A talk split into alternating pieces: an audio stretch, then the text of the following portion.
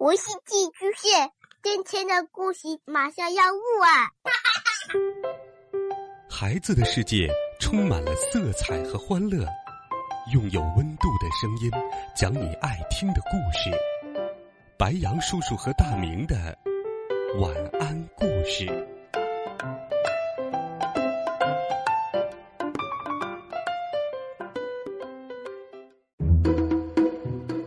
小朋友们、同学们，大家好，欢迎收听白杨叔叔讲故事。今天，白杨叔叔继续给你讲《西游记》的好听故事。我们一起来听《美猴王》系列故事第二十六册《吴僧国》下。上一回我们讲到，唐僧师徒四人。来到了灭法国，灭法国国王仇视僧人。孙悟空想出了主意，偷了几套衣服，打扮成了俗人，进了城。师徒四人住店的过程当中，为了避免露出破绽，叫店家送来了一个大柜子。赵寡妇叫来几个伙计，把柜子抬了出来，打开盖儿。请唐僧师徒下楼。孙悟空引着师傅，沙僧挑着担，顺着灯影来到了柜子边。猪八戒不管好歹，就先进了柜子。沙和尚把行李递了进去，然后把唐僧搀了进去，自己也进到了里边。孙悟空问：“我们的马在哪里？”旁边服侍的人说：“马在后院拴着吃草料呢。”孙悟空说：“前来，紧挨着柜儿拴住。”孙悟空也钻了进去，叫了一声：“赵妈妈，盖上盖儿，插上锁钉，锁上柜子，再替我们看看哪里透亮，用纸糊糊，明天早些再来开。”赵寡妇照办了。同时，心里也嘀咕着：“这几个人也太小心了。”他叫来伙计，一一照办，然后各自关门就睡觉去了。师徒四人在柜子里闷了气，也不透风，都热得脱了衣服，摘了帽子来扇风。四个人你挨着我，我挤着你，直到半夜时分，才睡着了。可是孙悟空睡不着，伸手在猪八戒腿上一拧，猪八戒缩了缩脚，嘴里哼哼着：“嗯嗯，睡吧，呃，太累了，哇，怎么还捏我的脚啊？”孙悟空故意捣鬼说：“哼，我们原来有五千两，之前卖马得了三千两，如今钱袋里还有四千两。”这一群马还卖他三千两，够了，够了。猪八戒睡得很沉，并没有搭理孙悟空。就在这个时候，店里跑堂的小二偷偷的来到了柜子边。原来，这几个人和强盗是一伙的。听见孙悟空说有许多银子，就叫几个溜出去通风报信。不一会儿的功夫。来了二十多个毛贼，明火执仗的来打劫马贩子。那伙人冲进店来，吓得那赵寡妇母女战战兢兢的关了房门，任他们在外面胡来。那伙贼不要店中家伙，只找客人。他们到楼上不见客人的行迹，便打着火把四下照看。只见天井中放着一个大柜子。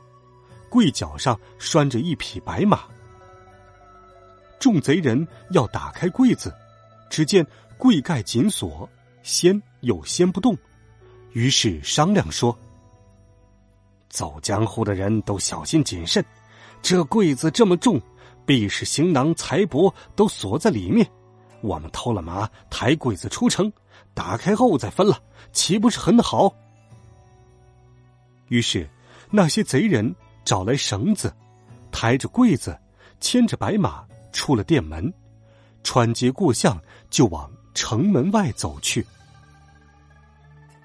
柜子晃啊晃啊，猪八戒醒了，说道：“呃，猴哥，呃呃，睡吧，呃，别摇了。”孙悟空说：“嘘，别说话，没人摇。”唐僧和沙和尚也醒了，问道：“谁在抬着我们呢？徒儿啊？”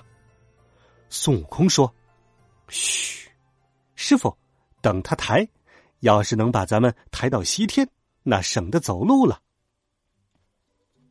贼人们得了手，并没有往西去，倒抬着到了城东，杀了守门的士兵，打开城门就出去了。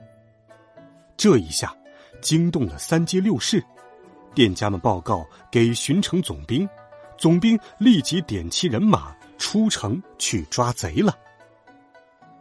那伙贼人见官军势大，不敢抵抗，放下柜子，丢了白马，各自逃命去了。将军丢下了柜子，一伙士兵夺下了柜子，捉住了白马，得胜而回。总兵率兵进城，把柜子抬到了府中，写了张封条给封了，令人整夜看守，只等天明之后启奏国王，请旨定夺。唐僧在柜子里埋怨悟空说：“哎，你这猴头害死我了！明日见了国王，现现成成的要开刀请杀了。”不正好凑他一万之数？孙悟空安慰说：“师傅，明日见了那昏君，俺老孙自有应对，你且放心睡吧。”过了三更时分，孙悟空将金箍棒变作一个小钻子，在柜子上钻开了一个小洞，然后摇身一变，变作了一只蚂蚁，爬了出来。现了原身，腾起云头，来到了王宫门外。孙悟空使了个分身法，将左臂上的毫毛都拔了下来，所有毫毛变作了小孙悟空；右臂上的毛也都拔了下来，变作了瞌睡虫。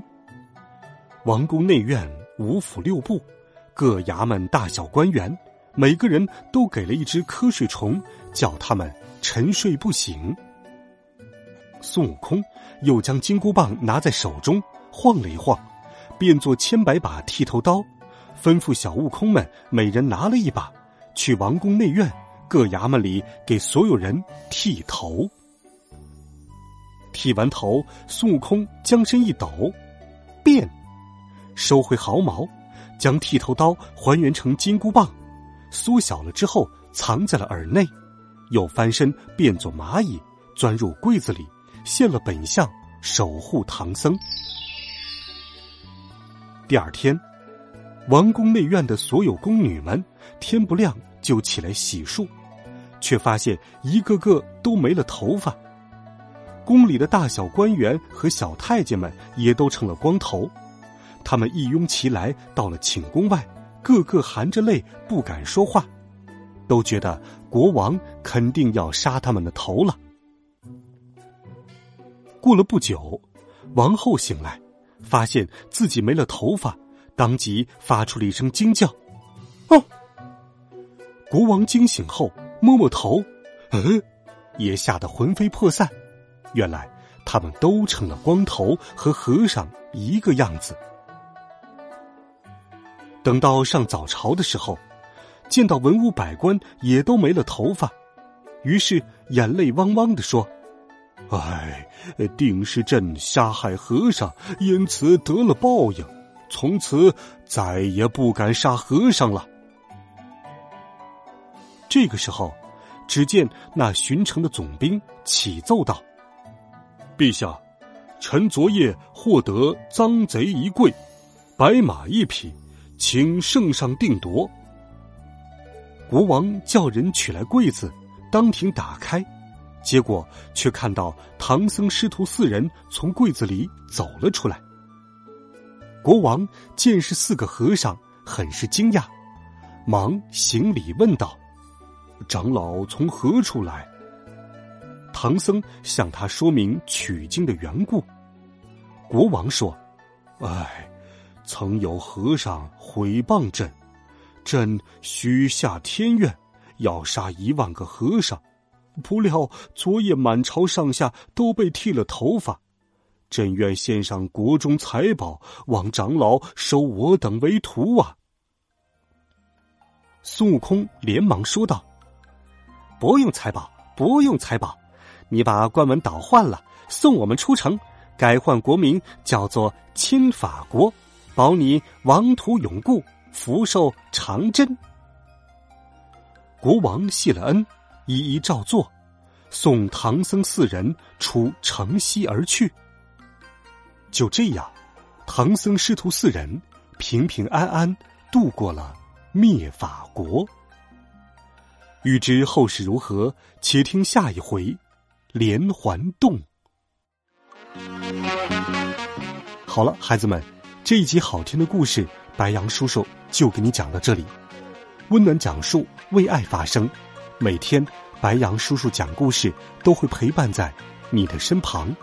我们明天见，晚安，好梦。